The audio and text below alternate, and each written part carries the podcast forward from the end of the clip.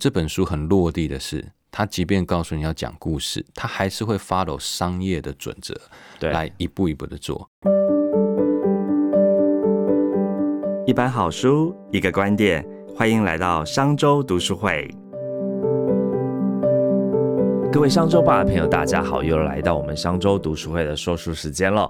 今天要来跟大家介绍的这本书叫做《说一场有故事的简报》，可以说是有社恐的人的救星哦，让你上台简报可以改头换面。我们今天邀请到策略思维商学院院长孙志华老师来跟我们聊聊这本书。我们请志华老师跟大家打声招呼。嗨，各位朋友，大家午安。老师好，我们今天要来介绍这一本哦，说一场有故事的简报。这个作者是 Google 前人力分析团队总监，叫科尔哦。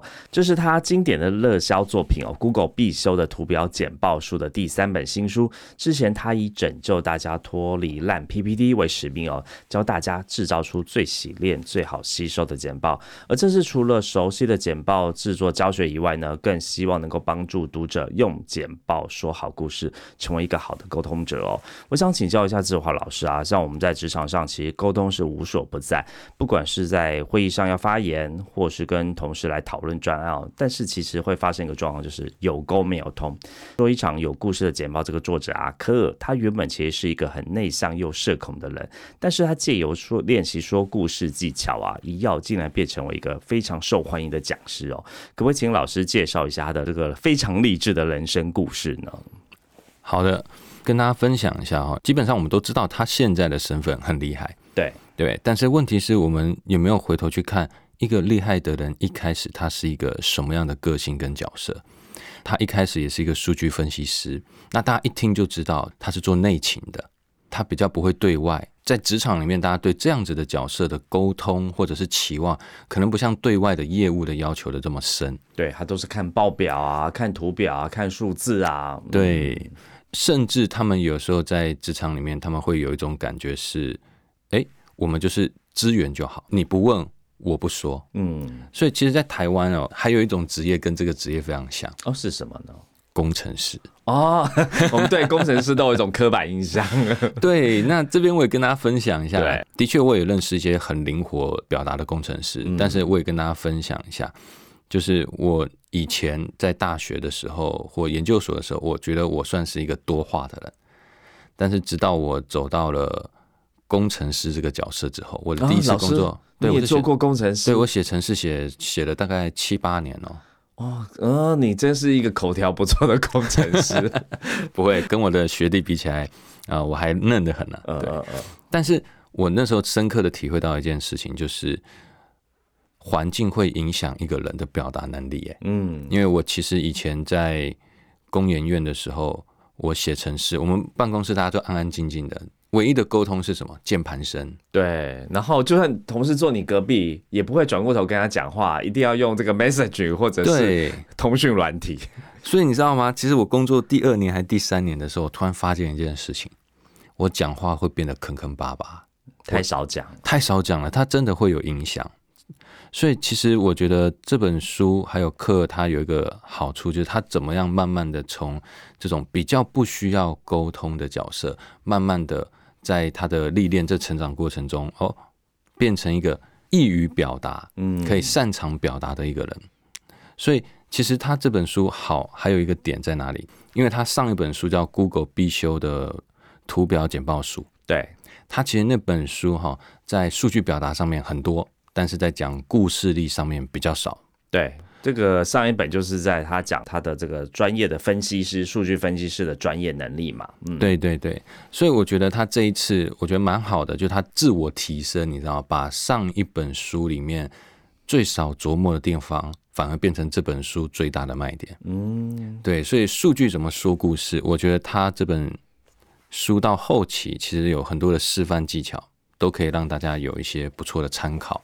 哇，所以，嗯，内向又社恐，甚至你本来是灵活的人，到了一个环境，慢慢不会说话了，到又再会说话这件事情，我觉得这本书它其实提供了很多不一样的观点，好不好？就可以让大家参考一下。是哇，原来这个科尔还有老师的故事都很励志，对，就什么对对，帮了自己的人生创造出另一种不同的境界哦。好，那我们来回头来看一下这一本《说一场有故事的简报》呢。这个书里面啊，这个作者科尔认为，他说其实要说出一场有故事的精彩简报，其实最重要是先搞清楚你的听众是谁。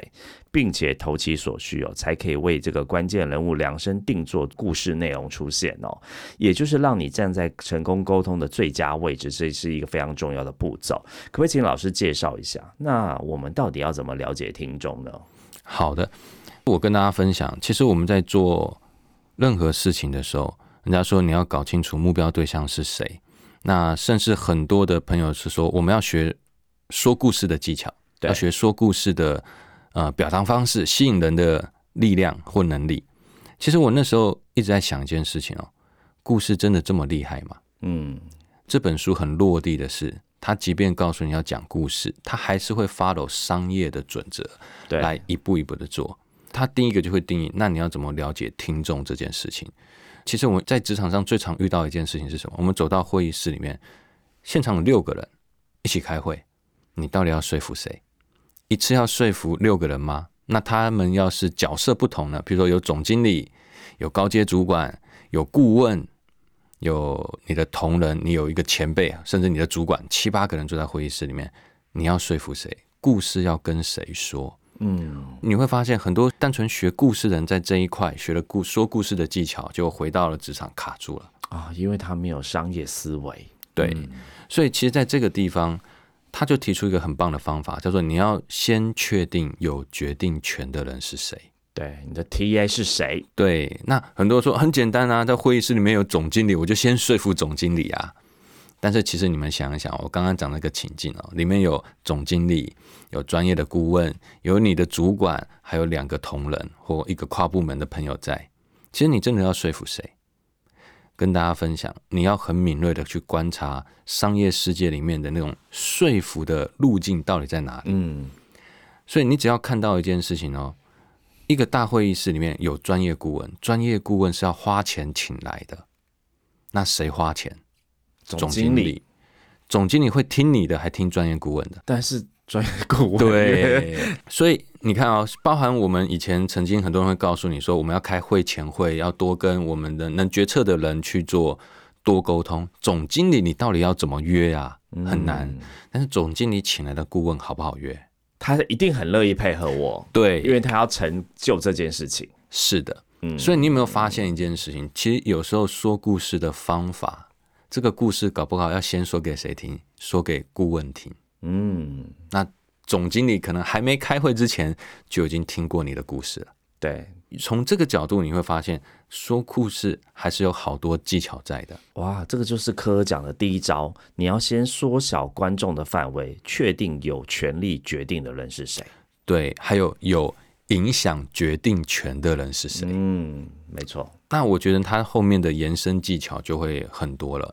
这边提醒大家一下，也不是说每一家企业都会有专业顾问，但是你就必须要从职场的生活里面去观察，像总经理啊、老板啊，平常常跟谁聊天，会议中会跟谁咬耳朵，那个就是影响决策人群。嗯。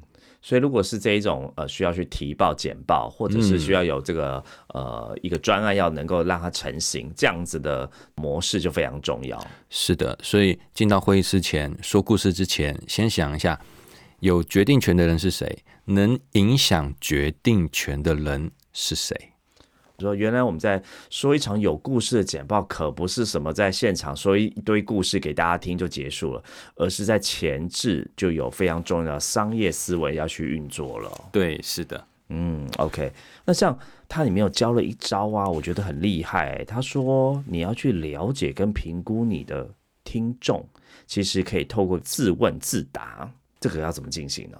哦，我觉得这个是一个非常关键的方法。对，但是一般的朋友在用这件事情的时候，你会发现要自问自答什么。所以我觉得这本书蛮好的，就是它有提供一个问答集。哦，而我也觉得对，而且我也觉得这个问答集有些地方是问的还蛮精准的。对，举个例，我问一些现实一点的，有些朋友他可能觉得他在职场说话大家都不太相信，或者是为什么我说大家就不信？为什么另外一个人说同样的话大家就信？所以它里面有一个他说。你有没有先思考过别人对你的看法？你在他们眼中是否具备公信力？嗯哼，这个东西要自评哦。而且通常一般人不会问自己这句话。对啊，就会想说，嗯，是别人不太相信我，都会只会指责别人，不会不会检讨自己，是人的通病。那那甚至有很多的朋友会跟我说：“老师，我的老板哦，就常常生气啊，会不高兴骂人。”那你要问自己一个问题：他常骂的点是什么？嗯，我跟大家分享哦，就是为什么一个人会生气？他可能因为觉得开会的效率不够。为什么开会的效率不够？因为他觉得他想要决策的决策资讯你没有告诉我啊。所以老板会生气，或老板会问问题，或客户会问问题，通常是因为什么？决策资讯不充分。你把他常骂人的点管理好，记录好，对。基本上你会发现，你会慢慢懂这个人。哦，OK，嗯，像这个方法在他的自我问题里面也有啊。嗯，对，什么事让他们感到开心不开心？对，他们感到不开心的事情是什么？记录下来啊。他设计了好多问答集，但是说真的，假设你觉得你现在已经是有遇到一些问题的朋友，没有那么顺的朋友，说真的，看书加练习，好不好？你就真的试着写写看。嗯，写完以后呢还不够，对，跟大家分享哈，写完以后你还要找一个你觉得在办公室里面沟通表达能力还不错的朋友，请他看看你的答案。哦，有一个客观的第三者来帮忙对断。那这个问答集在这个时间点，它才会变得比较 real。对，哦，客观的，而且对方一定是多看到了一些东西。你看到他说他们关心什么？是什么给他们动力？他们感到害怕的是什么？什么东西会阻止他们的行动？有什么东西会让他们犹豫不决？譬如说，你都不提供数据，有时候老板就说你就这样子自己下决定了。有时候，那你凭什么这样下决策？他在问的是什么？他在问的是数据啊。所以每次问到这个问题，这个会议就是延长十分钟、二十分钟、三十分钟，你就要知道你的老板只要没数据就不会下决策。嗯，没数据，这个会议没有进展，那就请你去。提供数据，对吧？对，像这些，在这些自问自答里面，记住哦，假设你能自己找到答案，很棒。你真的要进步，找个前辈，找个你信任的人，一起聊聊看你的答案，也许你才会真的了解什么叫做真实的现况。嗯，哇，老师，他这个题目蛮犀利的。譬如说，他就问说：“哎，为什么他们会拒绝你？他们有什么偏见？嗯有什么因素牵制他们？他们如何？”衡量成功哇！我觉得这个题目都太犀利，真的要自己很真实的写下来。当你也很真实写下来，并经由第三者给你回馈，其实第一个你在第一步就能够很清楚的去了解跟评估你的听众对你的看法是什么这样子。对啊，那他还有一个问题很棒啊，就是你如何他们如何衡量成功？对，Day One 你在提案的时候就要知道，嗯，所以你有没有发现他是很有商业底蕴的？基础才教你说故事，没错，而不是说啊，我打着去现场，不是这个随便讲一个故事引起大家兴趣就结束。嗯，其实，在开头你就具备了商业思维跟逻辑去做各种的 testing 哦。好，那老师，接下来我们来确定了这个目标观众是谁呀？也要了解他们的需求，所以接下来顺理成章就问说：，哎，那我要怎么传达什么讯息给他们？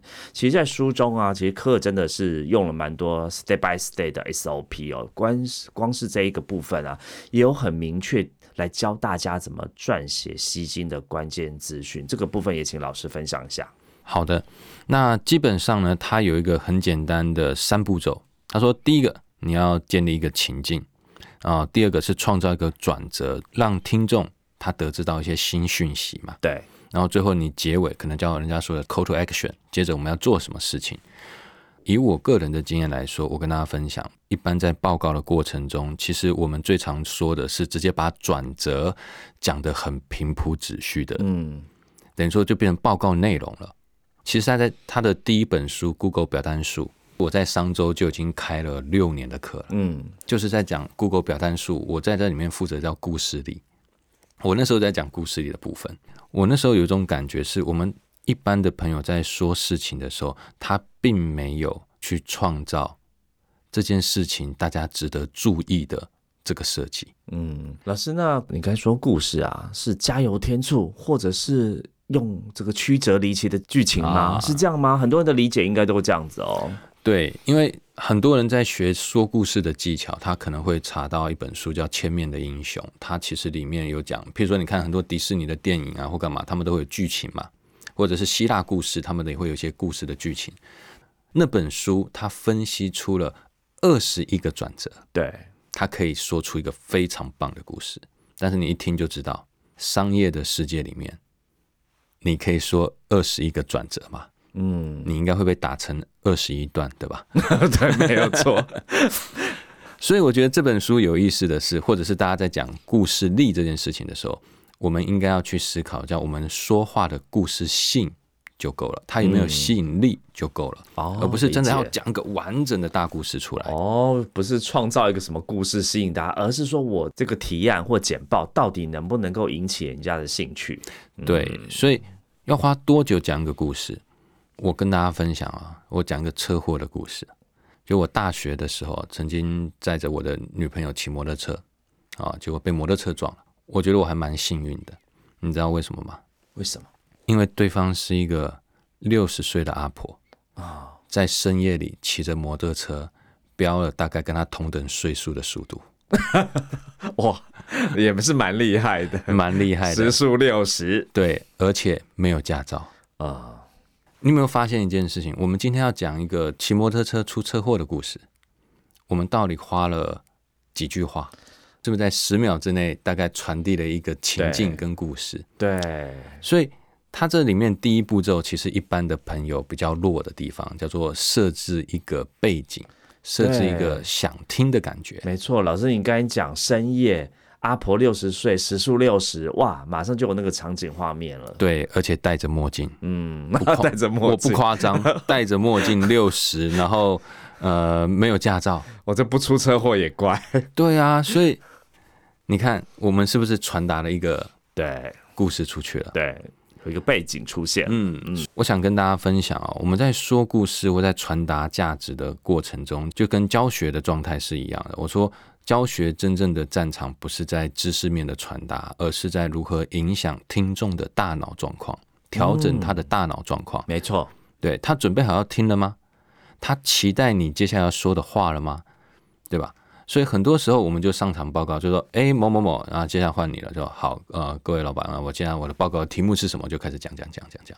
嗯，然后就被打枪，对 就被骂了。很多人最会忽视的是什么？对譬如说大纲偶尔会有前言啊、对缘起啊。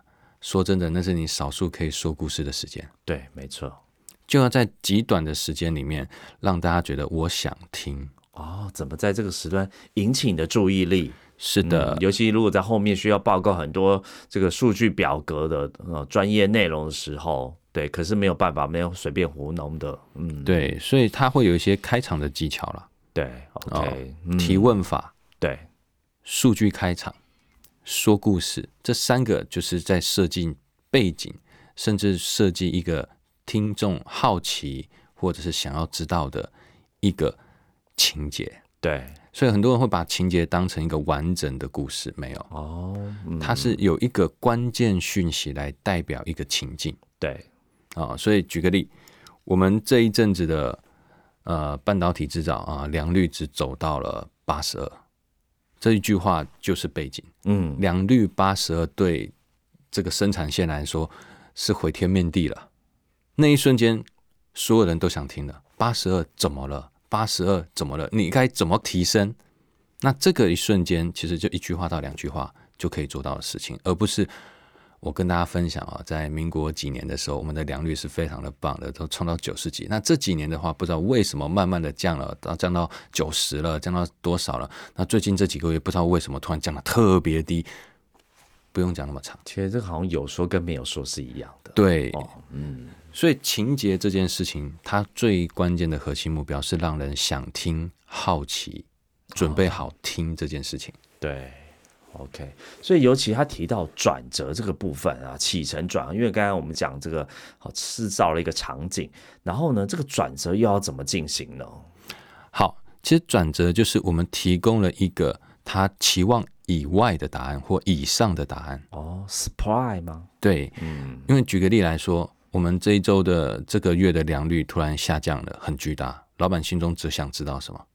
只想知道到底发生什么事情了，对不对？或者是他只想要知道，那你打算怎么处理？对，所以这个东西就是把它放在转折里面哦，要交代清楚，交代清楚，给答案，然后最后下一步我们要怎么做？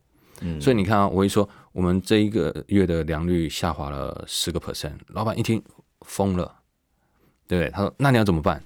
那就是已经他想听了。这时候转折是什么？老板，你不用担心。原因已经分析出三大原因，对策是什么已经出来，预计下个月回到正常，或者是不是下个月，预计隔天就可以把这件事情搞定，让他日后不再发生。哦，OK，他就安心了。所以你会发现情节让他觉得他很重要，转折安抚了他的心。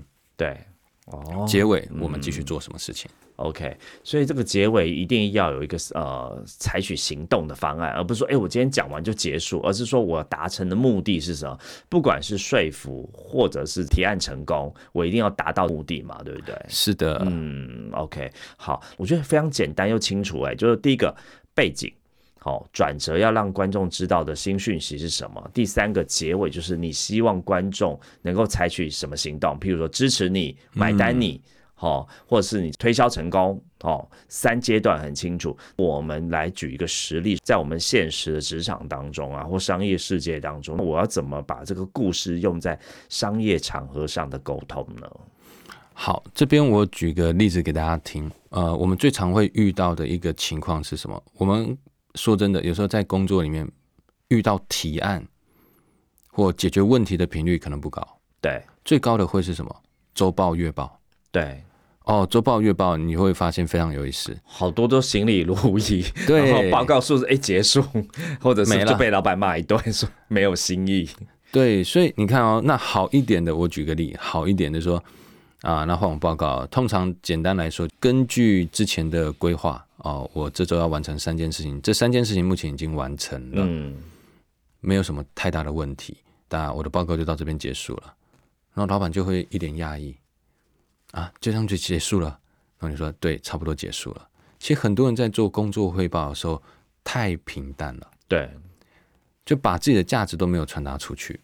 假设我们可以利用一些说故事的技巧来去创造感受上的反差。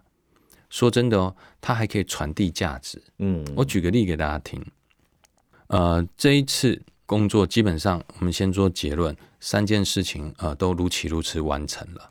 但是跟大家分享一件事情，我本来以为 A 这件事情很简单，但没想到晚上执行的时候发现，哇，要把 A 这件事情做完，出乎我们意料的难，它还有三个技术要克服。所以那时候说真的，我第一个感觉是什么？来不及了，因为这个不如预期，落差太大了。我其实隔天要跟大家讲了，我可能要要延后了。但为什么我后来完成了？跟大家分享一下。其实我后来在某些地方看到某些解法，我自己测了一次，发现，哇塞，瞬间过关。嗯，而且我觉得这个东西不是只有这个产品能用，不是只有这技技术能用，我们公司其他产品线、其他部门好像也可以用。哇，还发现了新的解法了。对啊，所以。我觉得，呃，真的跟大家报告的是这样子，所以虽然我们如期达成，但是我觉得，哦，这中间哦风风雨雨，大家看我讲的很简单，但是我自己过山车跑了好几次，高高低低的，嗯，但是我觉得还蛮庆幸的啦，就是接下来我可能会去思考这个解法可不可以加速，可不可以优化，可不可以在别的部门试用，可不可以变成 SOP？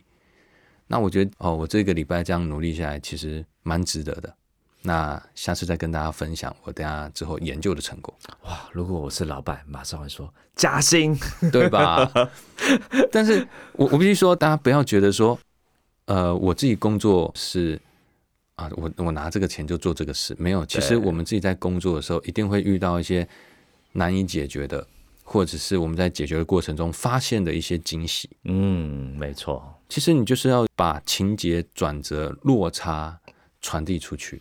对，把你这个内心的小剧场演出来。哎，对，因为我们就是靠内心的小剧场跟感受来体会你的价值，对，否则你都觉得你干了还不错的事情，为什么别人感受不到？对啊，就是觉得哇，我今天这个做这件很厉害，业绩不错，或者是很有成效，但哎，讲出来都很平淡，是的，好像都是例行工作。对，所以我跟大家分享哦，有时候我们跟一些简报老师学。或者是表达老师学东西的时候，要记住哦。有时候我们会听到的是要精简，但是你会发现，我刚刚并不是走精简这条路啊。我是把原来哦报告完，入期入职做完三件事，没别的事情了，执行的很顺利。我是把它内容起码多上了一倍以上。对，所以有时候不是精简，而是你有没有让人家感受到这个事情的价值。嗯，而说故事就是用情节去架构一个价值感。对。然后让大家有感受之后，知道你的付出是什么，知道过程是什么。它是用理解的过程中来去累积价值，对。然后最后你的结局说我搞定了，这时候大家就安心了，觉得你很棒。但是你会发现前面的情节转折，你觉得这个很简单，突然变好难。嗯，好不容易找到解法，又发现哎，这解法还可以适用在别的地方，或者还可以更棒。你有没有发现，在讲这些内容的时候，内在的感受是有高低起伏的？对，没有错，这是故事。哇，不管是想要增进体验技巧、沟通这个职场表达力，这本书真的是救星哎！对，难怪科尔可以从内向又社恐的分析师摇身一变，变成很厉害、受欢迎的讲师哦。哇，谢谢老师今天的分享。今天听完了上篇，真的意犹未尽，好想再听老师再分享下一篇。到底我们怎么在职场上继续来说好故事呢？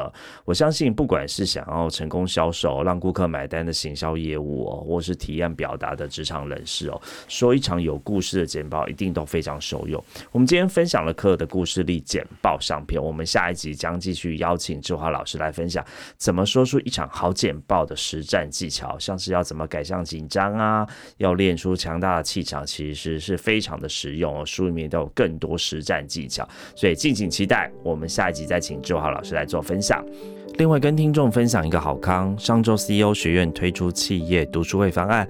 如果您的公司希望透过读书会来促进共识及学习，引领团队成长，欢迎收看下方资讯栏，将有专人规划企业读书会，为您打造学习型团队。